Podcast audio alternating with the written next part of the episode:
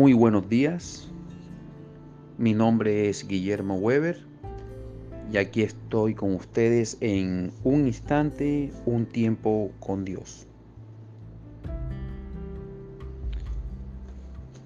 Empezamos el día diciendo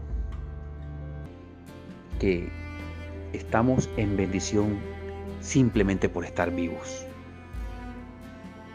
Hay que darle las gracias a Dios por eso.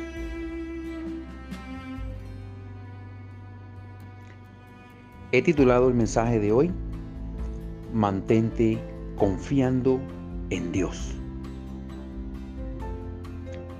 Isaías capítulo 26, versículo 3.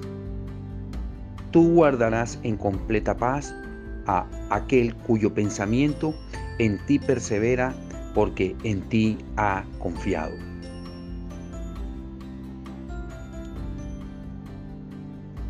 Qué tremendo lo que dice Isaías dirigiéndose a Dios al decirle en otra forma, Dios hará vivir en paz a quienes le son fieles y confían en Él.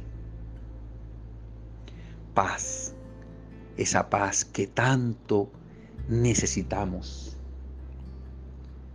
Y aquí Él nos da la clave en el versículo citado anteriormente, cuando nos da a entender claramente que tenemos que perseverar en Dios, llenar nuestra mente de Dios,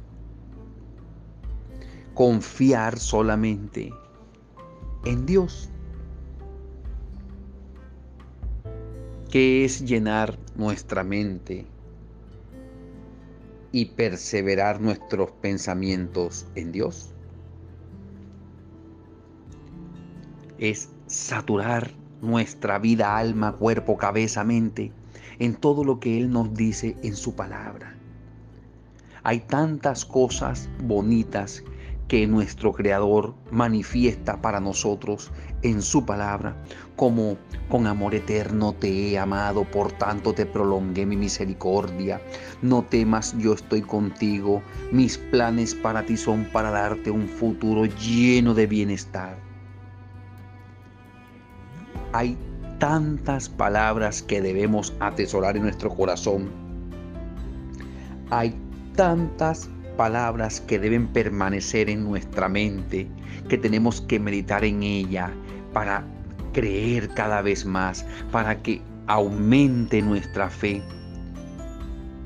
Pero depende de nosotros, porque el que tiene que perseverar, según este versículo, somos nosotros. ¿En qué? En Dios, en lo que Él dice, en lo que Él tiene y en lo que Él quiere para nuestra vida. El versículo 4 dice, confiad en Jehová perpetuamente. Ya está el imperativo ahí, confía, es una orden. Tienes que confiar perpetuamente. ¿Cómo así? Que sea duradera esa confianza, que te mantengas en esa confianza.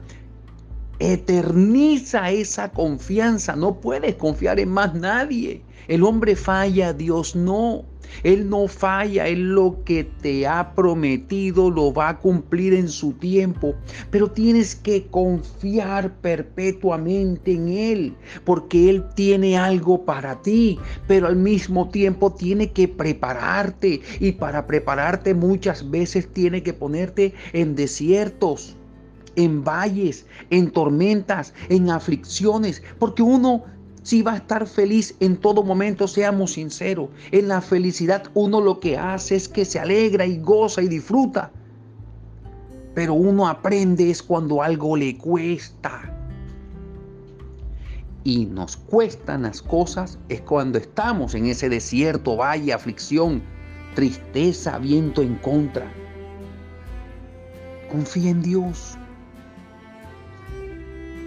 Que tus pensamientos permanezcan en lo que Él dice y quiere de ti para ti. Él sabe que es lo mejor para ti. Él ya sabe lo que tiene para ti. Él sabe lo que tú tienes que hacer y te lo quiere decir.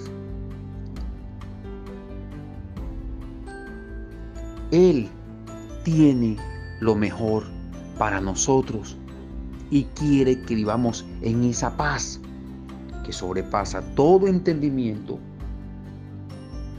cuando permanece en nuestra mente, cuerpo y alma sus pensamientos, sus palabras. Recuerda siempre que Él te ama demasiado.